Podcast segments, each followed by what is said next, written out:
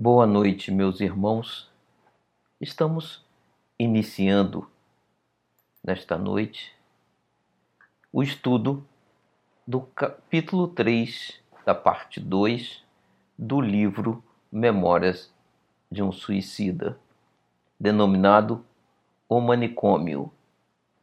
E esse capítulo inicia com uma passagem do Evangelho que diz: se a vossa mão ou o vosso pé vos é objeto de escândalo, cortai-os e lançai-os longe de vós. Melhor será para vós que entreis na vida tendo um só pé ou uma só mão, do que, tendo dois, serdes lançados no fogo eterno. Mateus, parágrafo 18, versículos 6 a 10 e parágrafo 5, versículos 27 a 30. Conforme nosso irmão Alcir comentou em aulas passadas, não devemos levar esse ensinamento ao pé da letra, segundo descreve Mateus. Ou seja, nem todos os que erraram vão perder a mão ou o pé ou o olho dependendo do tipo de erro, sabemos que existem casos em que sim, essa passagem se aplica. Porém, né? No caso do nosso irmão Mário Sobral, aqui no livro Memórias de um Suicida, o arrependimento do duplo crime que ele praticou, porque ele matou a sua companheira, que na verdade não era a sua esposa, era sua amante, e depois se suicidou, cometendo um duplo crime, né? utilizando suas mãos para cometer este duplo crime, ele já começa a não ver mais suas mãos, ainda no plano espiritual, plasmando esse fato no seu perispírito, ou seja, seu corpo perispiritual já inicia um processo de perda das suas mãos. E como sabemos, o perispírito é o molde do corpo, esse perispírito sem mãos irá moldar um corpo que não terá mãos. Então, apesar de não ser uma lei obrigatória que tenha que ser assim, em muitos casos acaba acontecendo dessa forma como Jesus nos dizia. Né? Há situações em que o sacrifício de nascer sem as mãos, vai justificar como consequência do erro praticado, né? vai justificar o, o tipo de sofrimento para sanar, pagar a dívida gerada, que é o caso do nosso irmão Mário Sobral. E ele diz, Camilo, então nos descreve: Não nos furtaremos ao desejo de transcrever as sensacionais impressões suscitadas ao nosso raciocínio pela segunda visita da série programada pela previdência do irmão Teócrito, a bem da nossa instrução, na tarde do dia imediato ao em que visitáramos a torre. Ou seja, nos dois capítulos que estudamos dessa segunda parte do livro, nos capítulos anteriores, capítulos 1 e 2 dessa segunda parte, tivemos a descrição da visita à torre de vigia propriamente dita e as instalações do seu entorno com os reclusos que são atendidos lá. Né? Então, esses dois primeiros capítulos estão relacionados com a visita à torre de vigia. Esse terceiro capítulo, então, se refere à segunda visita que eles fazem a um, a um dos departamentos da coluna na qual eles vivem, que é exatamente o manicômio. E Camilo descreve da seguinte forma: Abriram-se de par em par os magníficos portões do manicômio, permitindo-nos passagem como se fôramos personagens gradas, ou seja, personagens importantes, nobres. Como também indiciava a sua denominação, o manicômio recolhia as individualidades cujo estado mental, excessivamente deprimido pelas repercussões originadas do efeito do suicídio, lhes impossibilitasse a faculdade de raciocinar normalmente. E aqui eu peguei o dicionário para termos a definição do que é raciocinar. Né?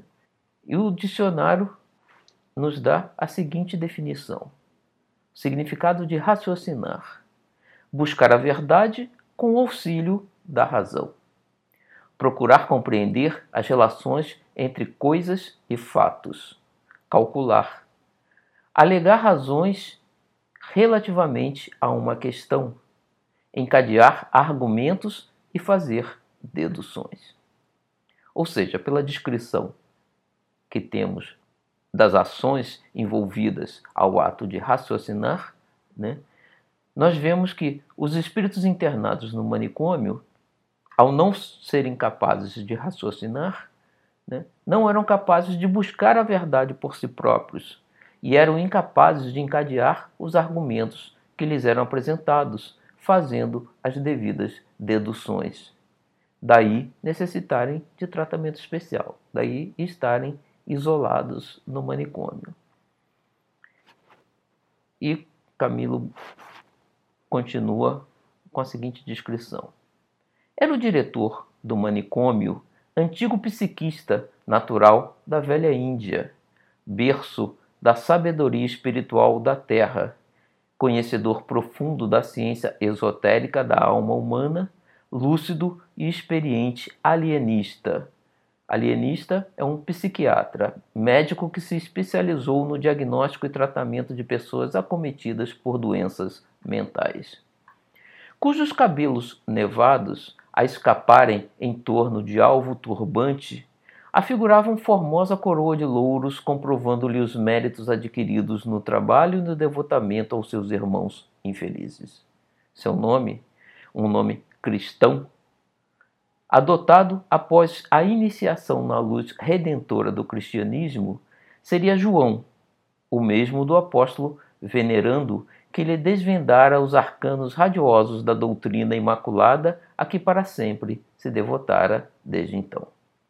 E como irmão João, simplesmente foi que conhecemos essa encantadora personagem sobre cujos ombros pesava a tremenda responsabilidade dos enfermos mais grave de toda a colônia. Conforme nós vimos em capítulos anteriores, né, o irmão João teve diversas encarnações, muitas delas na Índia, onde ele aprendeu a espiritualidade, e na última encarnação, antes de trabalhar na colônia, ele reencarnou como um padre cristão estudando o Evangelho, especialmente o Evangelho de João, onde ele teve contato com o cristianismo. Né? E continuamos com a descrição. Suficientemente materializado a fim de melhor permitir-nos compreensão, irmão João acusava Tez, amorenada, como geralmente a tem os hindus, grandes olhos perscrutadores fronte ampla e inteligente, cabelos completamente encanecidos e estatura elevada.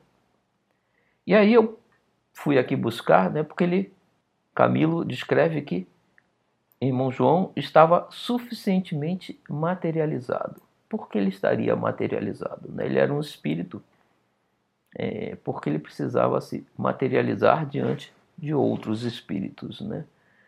E temos a seguinte descrição aqui do perispírito. O perispírito não é igual em todas as pessoas, ainda que os elementos constituintes sejam os mesmos. A natureza do envoltório fluídico está sempre em relação com o grau de adiantamento moral do espírito.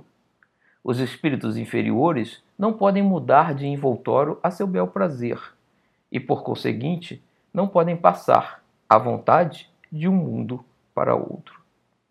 O envoltório fluídico de alguns deles, se bem que etéreo e imponderável com relação à matéria tangível, é ainda pesado demais, se assim nos podemos exprimir, com relação ao mundo espiritual, para não permitir que eles saiam do meio que lhes é próprio. Nessa categoria se devem incluir aqueles cujo perispírito é tão grosseiro que eles o confundem com o corpo carnal, razão por que continuam a crer-se vivos, ou seja, encarnados. Essa descrição de Kardec está na Gênese, no capítulo 14, os fluidos, natureza e propriedades dos fluidos, formação e propriedades do perispírito, item 9.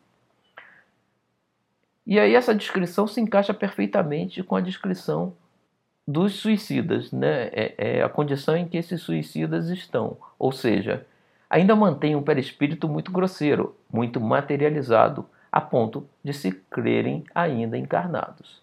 O irmão João, que já havia se desenvolvido e espiritualizado, possui um perispírito mais sutil, mais leve, menos materializado.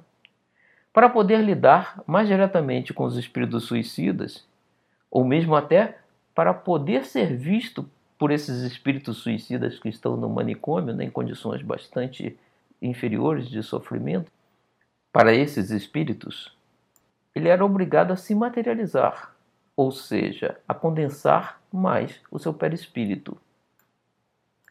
E Camilo continua: Ao dedo anelar da sinistra a esmeralda, que indicava sua qualidade de médico, assim como ao alto do seu turbante, pois em verdade não víramos ainda um só daqueles sábios indiciados que se não trajasse com as mesmas particularidades apresentadas pelos demais companheiros, exceção feita dos sacerdotes, que preferiam conservar a alva sacerdotal atendendo a injunções circunstanciais.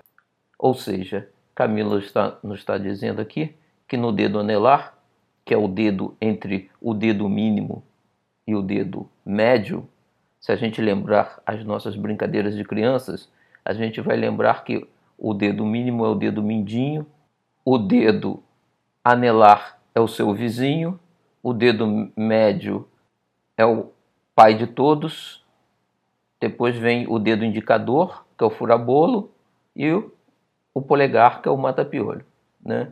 Então, o dedo anelar é o dedo que a gente usualmente usa a aliança. Né? É. E ele levava uma esmeralda no dedo, assim como no seu turbante, mostrando a sua condição de médico. Né? E vestindo-se, como quase todos se vestiam na colônia, como hindus, né? com os trajes típicos hindus.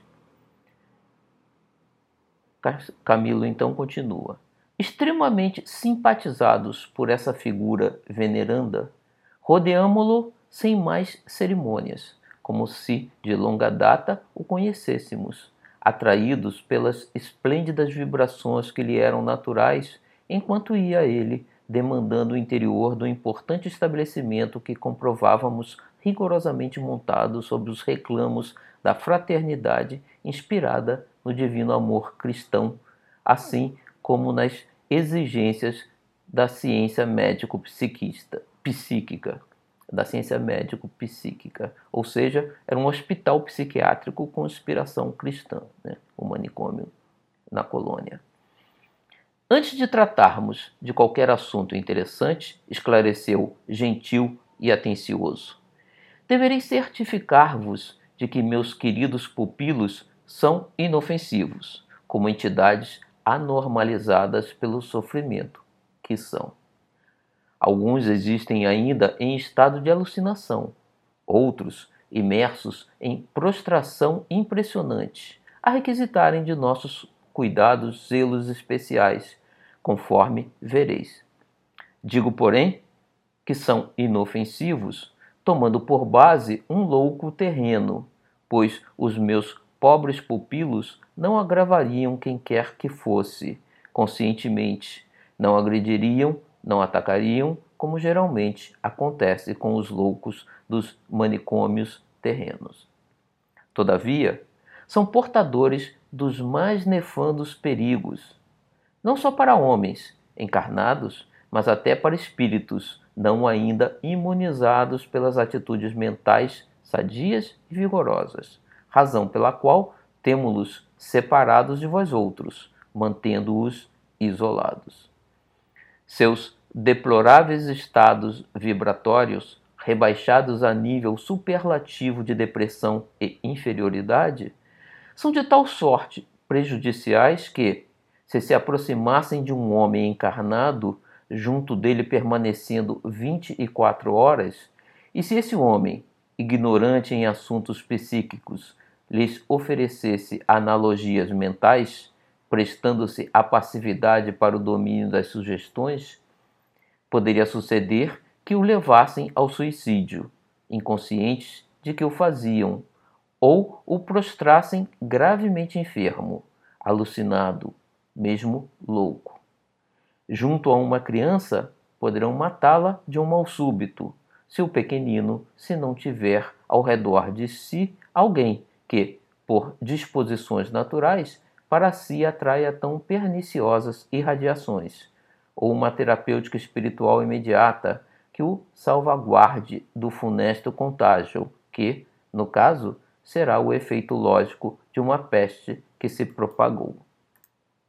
Então a gente está vendo aqui né, que um desses suicidas desequilibrados poderiam, próximo de um outro espírito não preparado e principalmente perto de encarnados, afetar sensivelmente, negativamente, né, essas pessoas. Isso me lembrou de uma situação que eu vou ler aqui, narrada por André Luiz no livro Os Mensageiros, no capítulo 40, Rumo ao Campo. O instrutor Aniceto inicia com André e seus amigos essa seguinte conversação. Estão vendo aquelas manchas escuras na via pública? Indagava nosso orientador, percebendo-nos a estranheza e o desejo de aprender cada vez mais. Como não soubéssemos definir com exatidão, prosseguia explicando. São nuvens de bactérias variadas. Flutuam, quase sempre também, em grupos compactos, obedecendo ao princípio das afinidades. Reparem aqueles arabescos de sombra. E indicava-nos certos edifícios e certas regiões citadinas. Observem os grandes núcleos pardacentos ou completamente obscuros. São zonas de matéria mental inferior, matéria que é expelida incessantemente por certa classe de pessoas.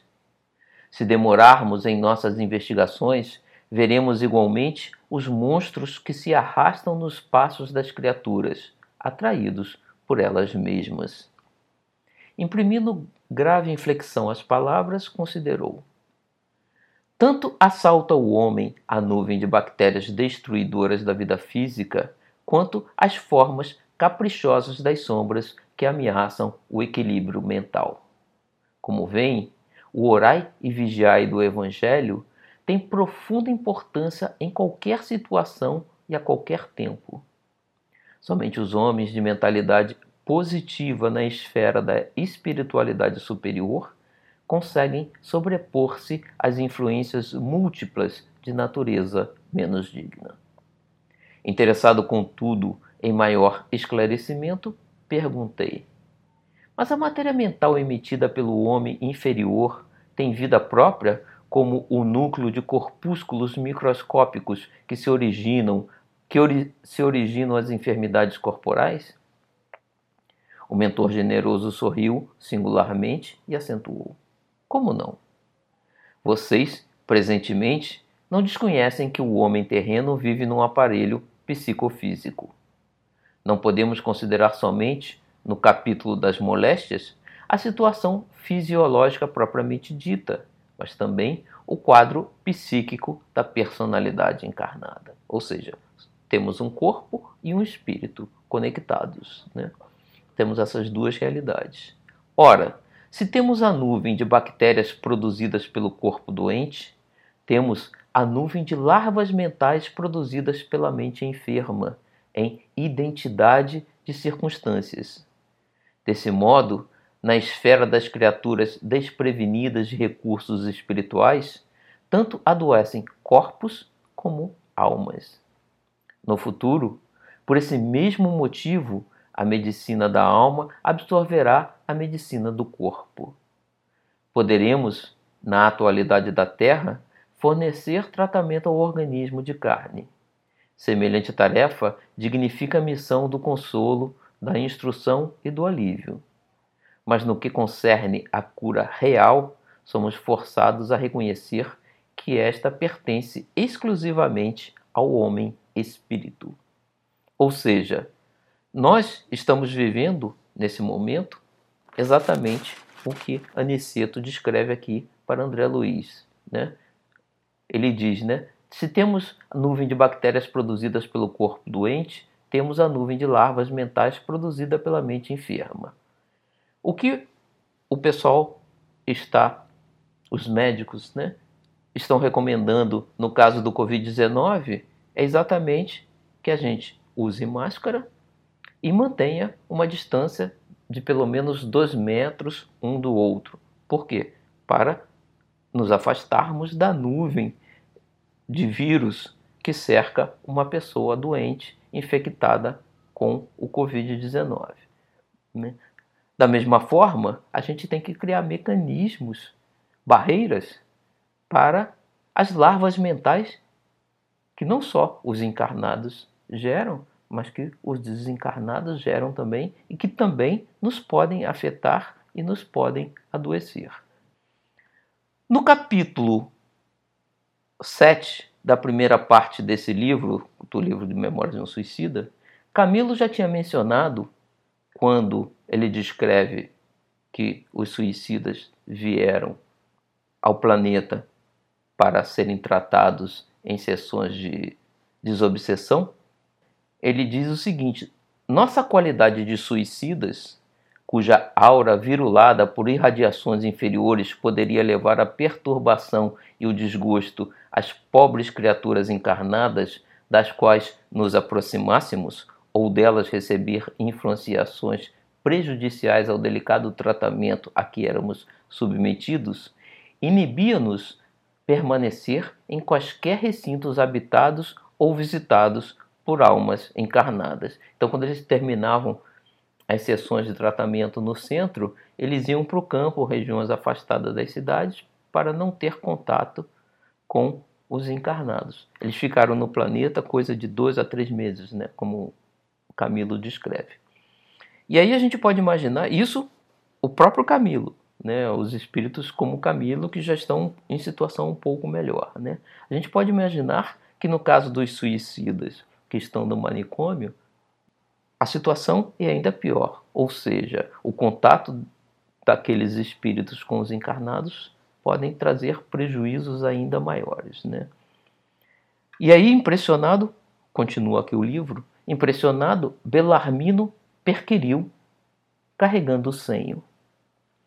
Como poderia dar-se um caso melindroso desse, irmão João? Com que então Existem tais possibilidades sob as vistas da lei sábia do Criador?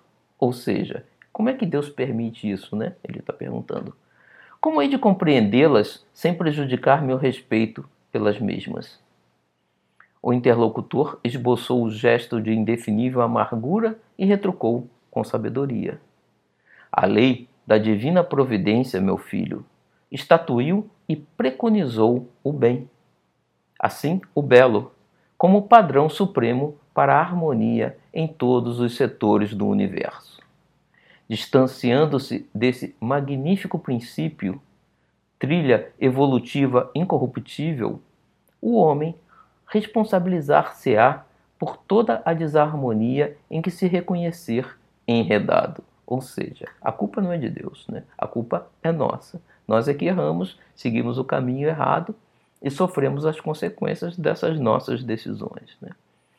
E Camilo continua: tais casos, como os de que tratamos, têm possibilidade de se verificar e são resultantes de infrações cometidas pelos nossos estados de imperfeição, prejuízos desagradáveis e constantes da inferioridade do planeta em que se dão. Ou seja, o planeta Terra é um planeta ainda atrasado. Convém notificar, porém, que não estou afirmando que tais casos sejam frequentes. mas que poderão acontecer, tem mesmo acontecido. E assim acontecerá quando exista semelhança de tendências, afinidades entre as duas partes, ou seja, entre o desencarnado e o encarnado. Quanto à criança, ser melindroso e impressionável por excelência, convenhamos que será suscetível de molestar-se por bem insignificantes fatores, bastando não estejam estes concordes com sua delicada natureza. Não ignoramos, por exemplo, que um susto, uma impressão forte, um sentimento dominante, como a saudade de alguém muito querido, poderão igualmente levá-la a adoecer e abandonar o pequeno fardo carnal. A mesma lei, sob a contradita da qual aquelas possibilidades poderão subsistir, também faculta aos homens meios eficazes de defesa. Ou seja, a mesma lei que permite que isso aconteça, permite ferramentas a nós de defesa.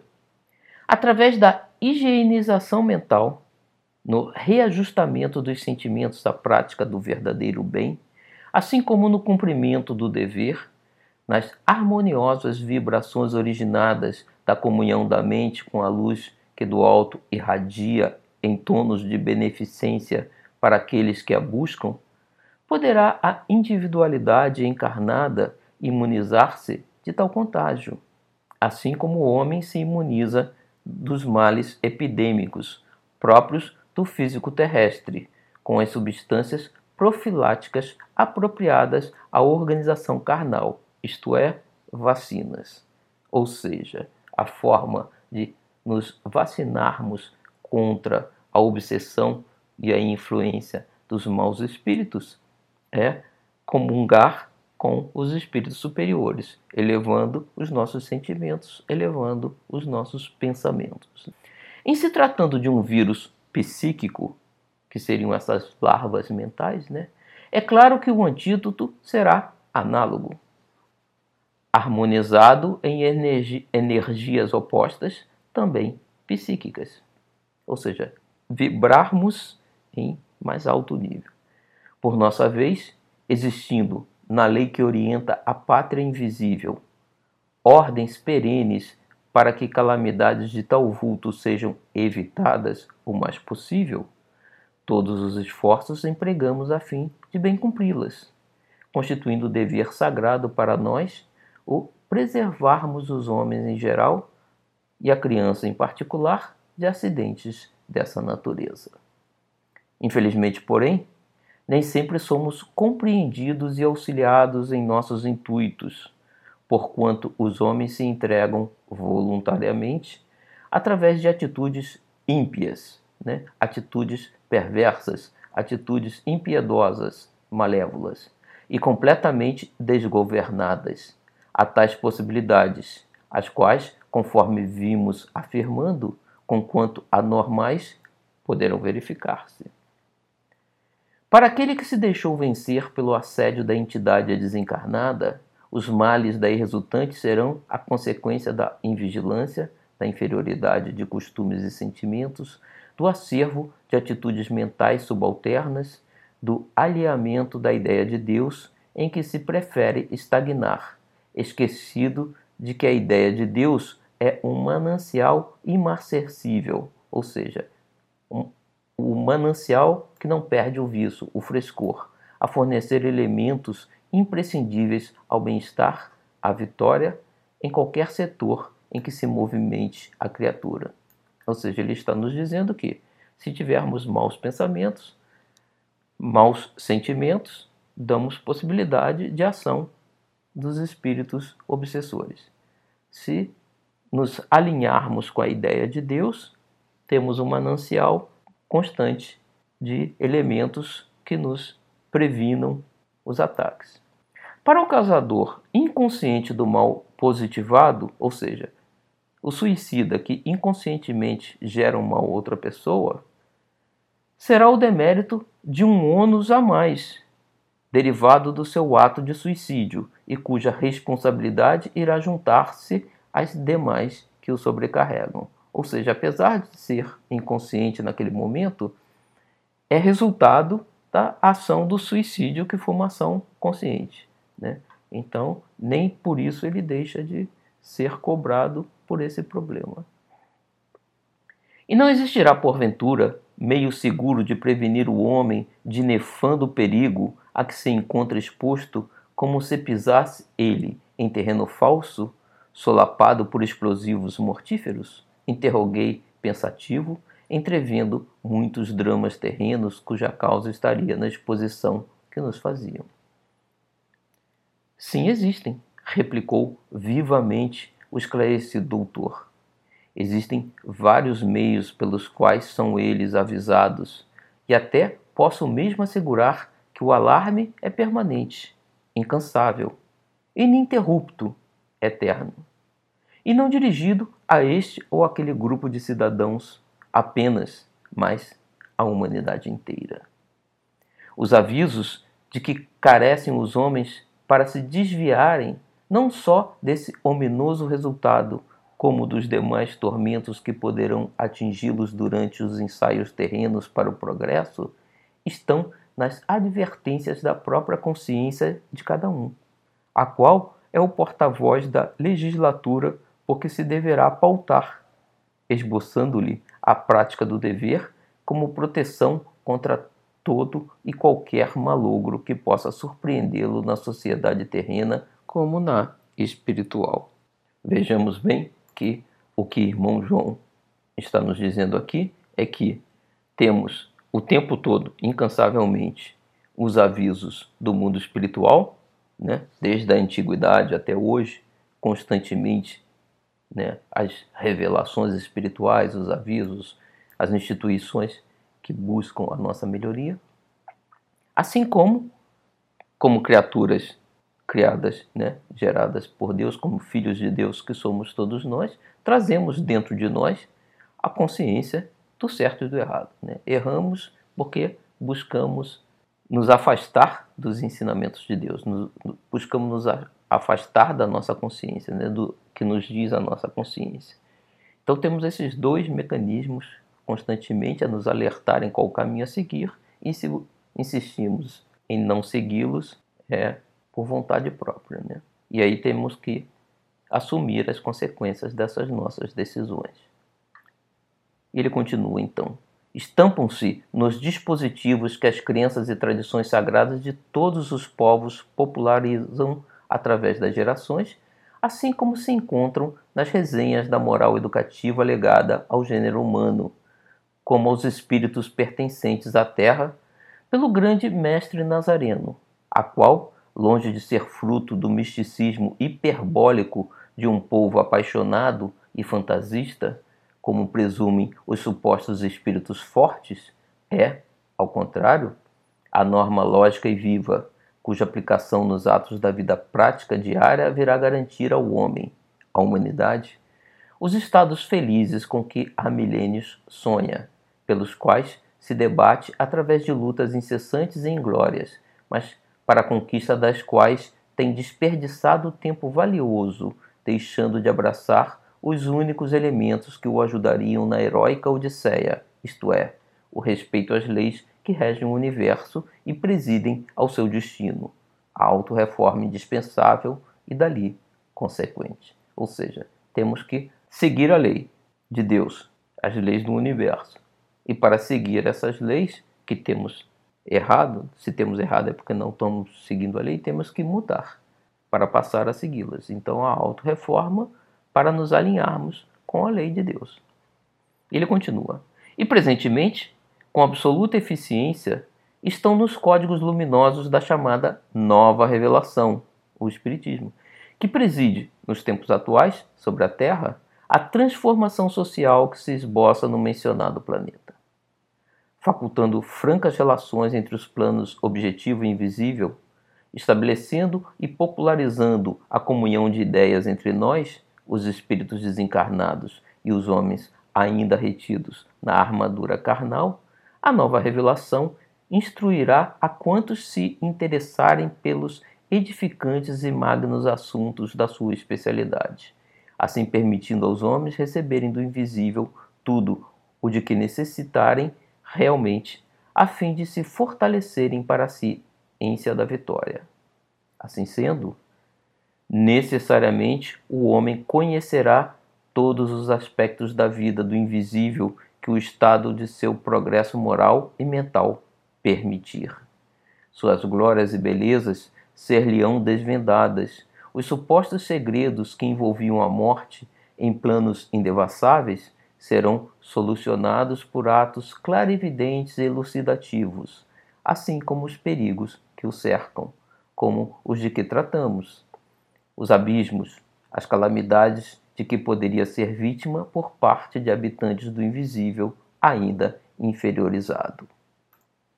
Tudo quanto os espíritos têm podido tentar para despertar a atenção do, dos homens, no intuito de instruí-los, advertindo-os no que concerne aos seus destinos espirituais, ha sido tentado através da nova revelação.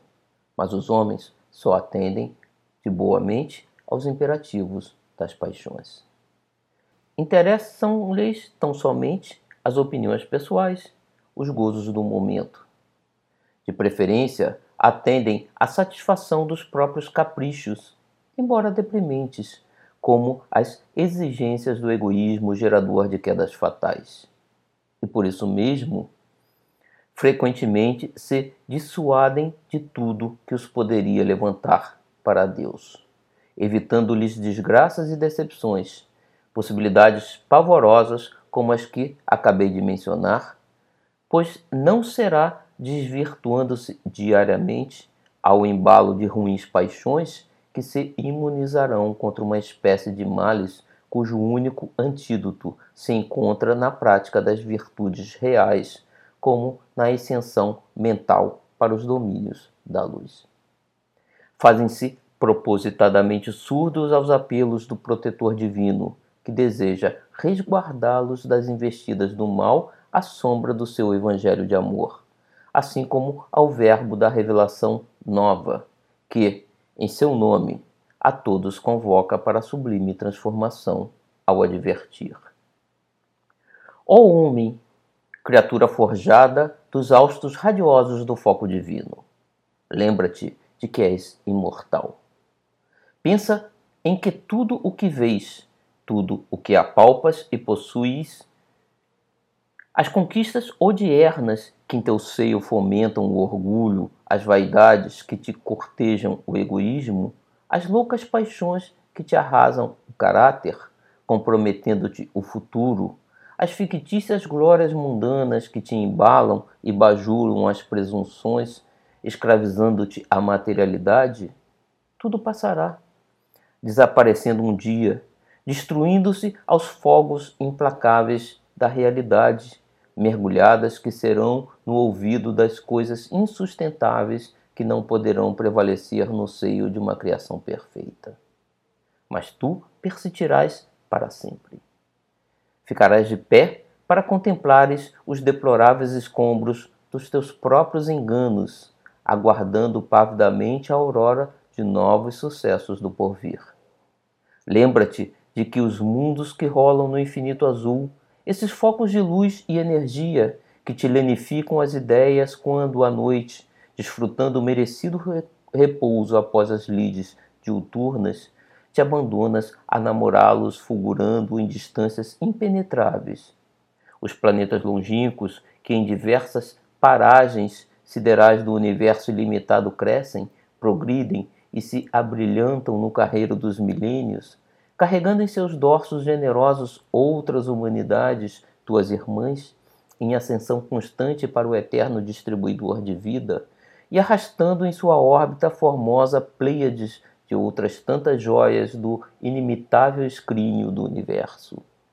O próprio astro-rei, que te viu nascer e renascer tantas vezes sobre a terra, emprestando-te vida guiando e aquecendo teus passos, sorrindo as tuas vitórias de espírito em marcha, velando por tua saúde e protegendo-te na noite dos milênios, colaborando contigo nas batalhas dos aprendizados necessários à tua educação de herdeiro divino, igualmente passarão, morrerão para serem substituídos por outros exemplares novos e melhores, que por sua vez atingirão idênticos destinos. Tu, no entanto, não passarás. Resistirás à sucessão dos evos dos séculos, como aquele que te criou e te tornou eterno como ele próprio, dotando-te com a essência da vida, que é ele mesmo e de cujo seio promanaste. Que visão de futuro, não é, meus irmãos? Os planetas passarão, o nosso Sol passará e nós aqui estaremos ainda como seres eternos que somos, né? E ele segue: Acautela-te por isso mesmo, ó homem, sendo tu, por direitos de filiação, fadado à glória divina no seio da eternidade. Não poderás fugir aos serviços da evolução que é imprescindível faças, dos movimentos de ascensão próprios da tua natureza, a fim de atingires a órbita que, de que descendes. E nesse longo trajeto que te será indispensável, quantas vezes infringires os dispositivos que determinam a harmoniosa escala da tua elevação, tantas sofrerás os efeitos da dissonância que criaste contrariando a lei a que estás sujeito como criatura de um ser perfeito. Cuida de ti enquanto é tempo, enquanto estás a caminho do trajeto normal que te solicita apenas realizações benemerentes. Não vá a dor visitar-te, obrigando-te a estágios penosos por negligência tua do cumprimento do dever, forçando-te lixiviar. Lixiviar é um método de limpeza com o uso de solução alcalina que se obtém lançando água fervente em pano recoberto de uma camada de carbonato de sódio ou de cinzas. Então, lendo de novo aqui, não vá a dor visitar-te, obrigando-te a estágios penosos por negligência tua no cumprimento do dever forçando-te a lixiviar a consciência com reparações inapeláveis a par daquelas realizações. Aprende com teu Pai Altíssimo, que tão bem te prendou para a glória do seu reino, o amor e o respeito ao bem, base inconfundível em que te deverás apoiar para atingires a magnífica vitória que és convidado a concretizar em honra de ti mesmo felicidade que, por lei, é apanágio de teu espírito imortal.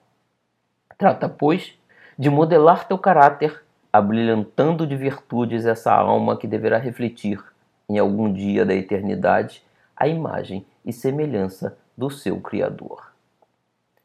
Para a consecução de tão glorioso alvo, foi-te concedido pelo céu magnânimo um modelo ideal, um instrutor insuperável capaz de guiar-te à culminância do destino que te é reservado.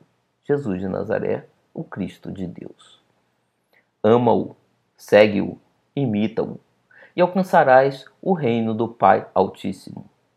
Assim fala a revelação nova que os invisíveis proclamam sobre a terra. Quem, no entanto, se dispõe a ouvi-la com reverência, porfiando em aceitar os sublimes convites que o céu abrindo-se através dela aos homens, dirige.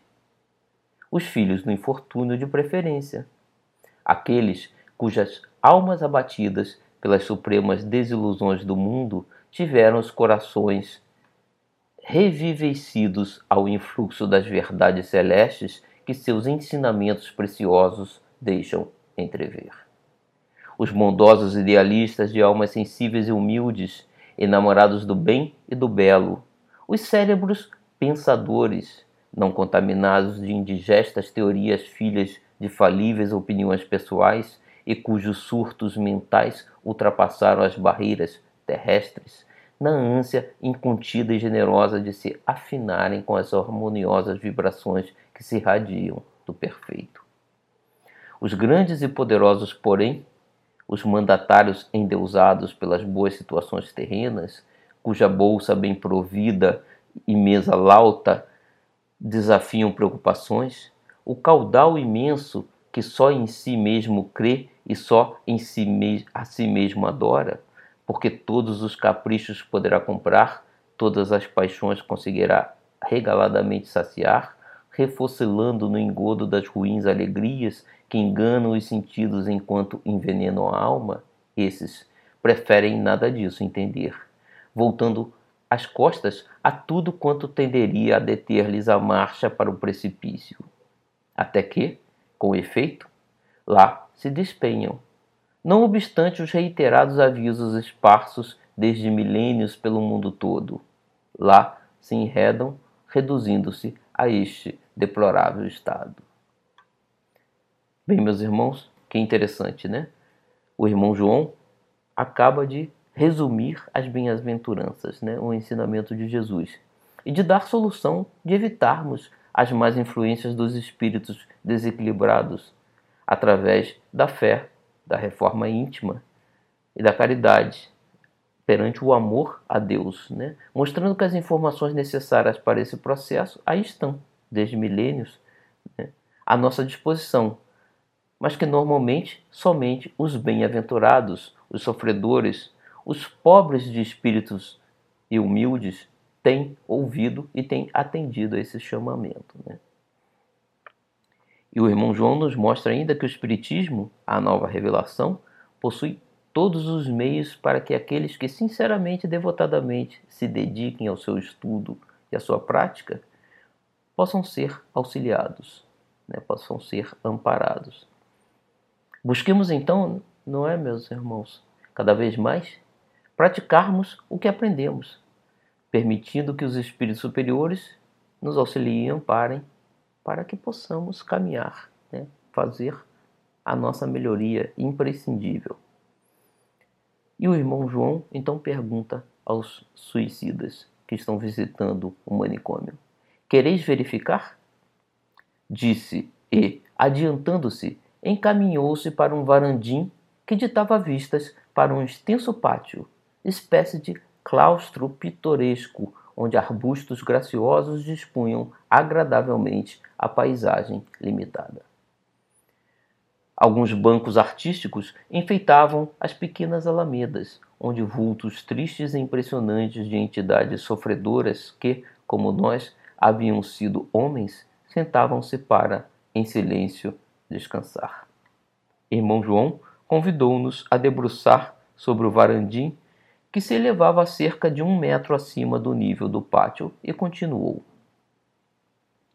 Estas estranhas figuras que daqui contemplareis, pois não convém que delas vos aproximeis, chegaram, como vós outros, do Vale dos Suicidas.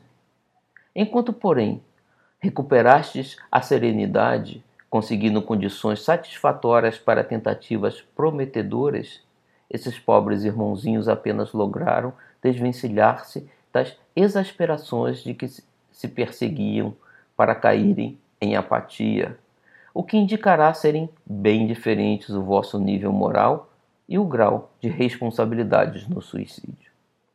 Estão atordoados, entorpecidos sob impressões muito chocantes e, por enquanto, invencíveis.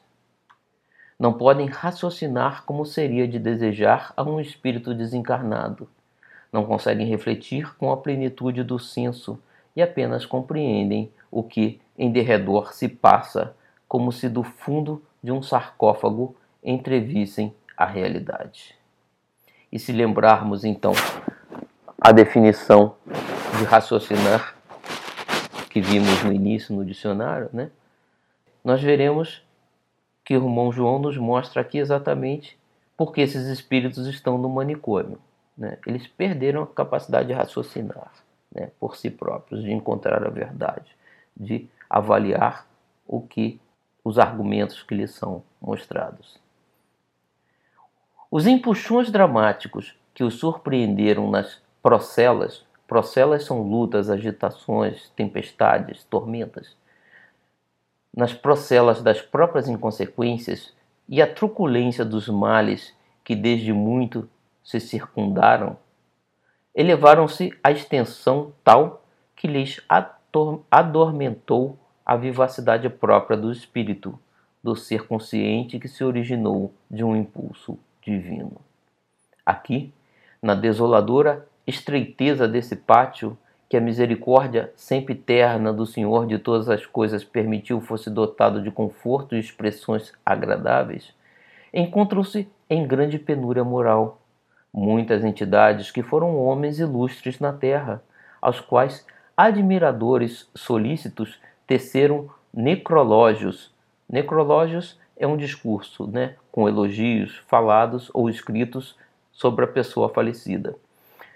Teceram necrológios eloquentes em páginas de jornais importantes em memória de quem exéquias pomposas se celebraram, que tudo possuíram do que de melhor existe sobre a terra, mas que infelizmente se esqueceram de que nem tudo no universo ilimitado se resume em prazeres, em faustos. Nem sempre as elevadas posições sociais ou as riquezas materiais serão garantias para aqueles que as associou aos erros. Nem sempre a prática de abominações ou as inconsequências da imoralidade, assim como as odiosas atitudes do egoísmo, ficarão impunes, abandonados seus dispensadores na descida irreparável para as trevas. Ou seja, eles foram ricos, tiveram poder, mas associaram essa riqueza e esse poder a decisões erradas, né? a prazeres ruins, né? a sentimentos ruins, a desejos ruins.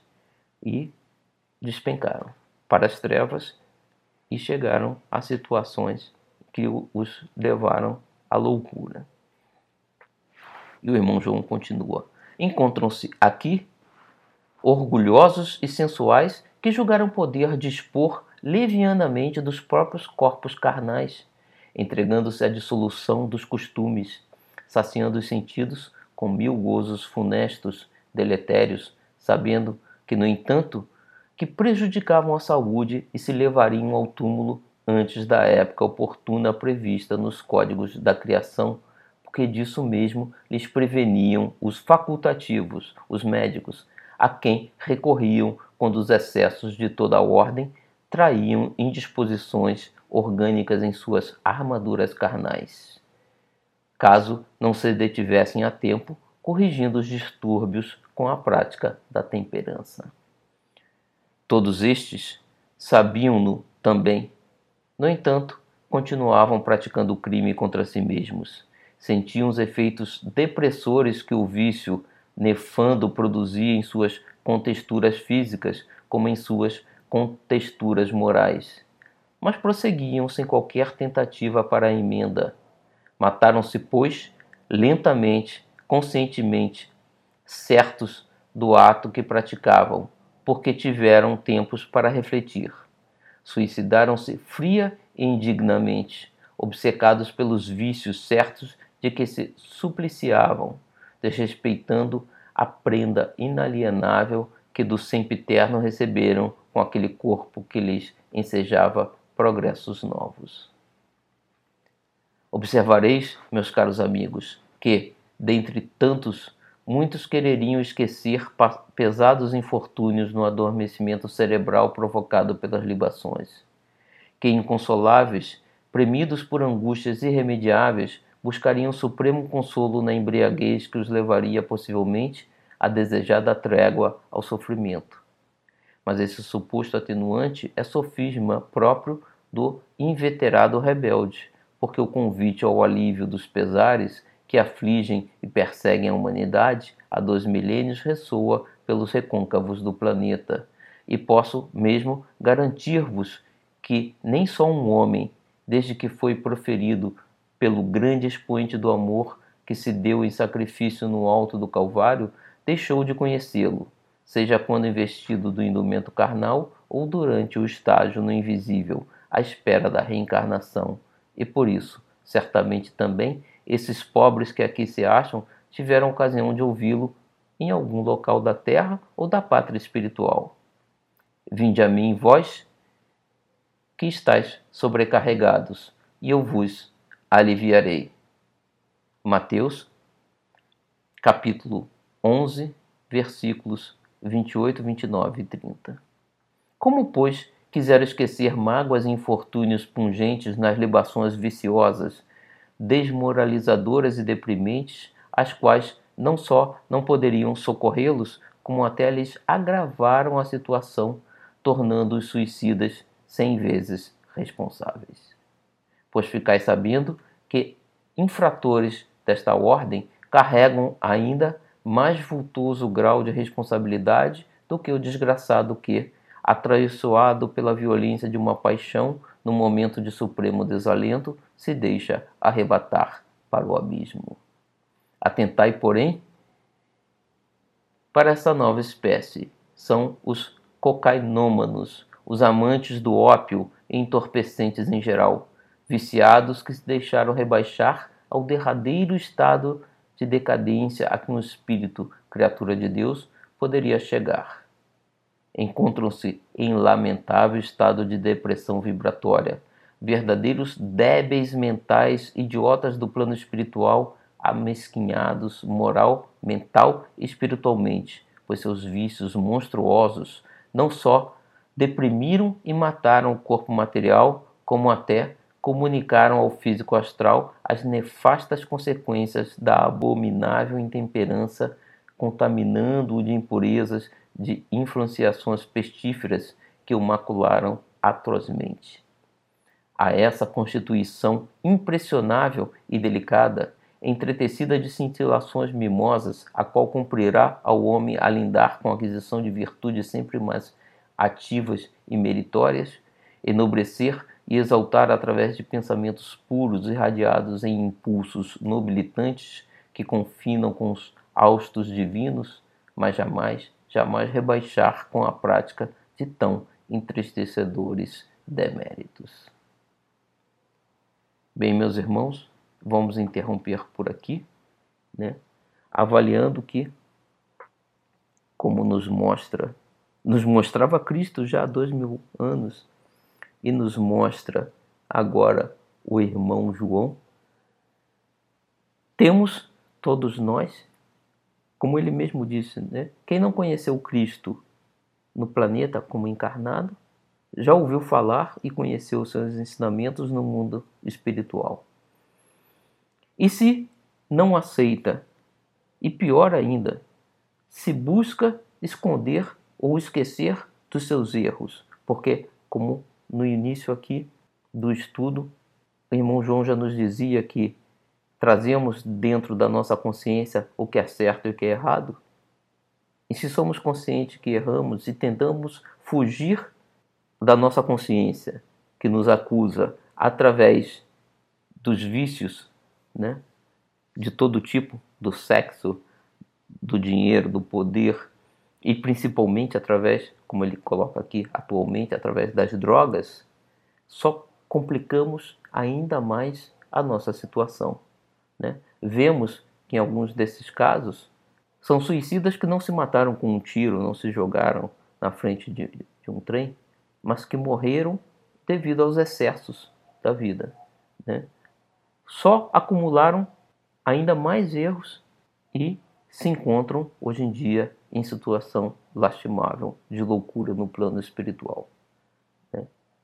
Que possamos elevar o nosso pensamento a Deus agradecendo a oportunidade de aqui estarmos dentro dessa filosofia, estudando o Espiritismo, essa nova revelação, e que todos esses nossos irmãos sofredores possam receber a nossa prece, o nosso desejo de que eles também possam se recuperar e compreender a verdade da vida eterna, da existência de Deus, que nos auxilia e nos ampara hoje e sempre. Boa noite a todos, meus irmãos.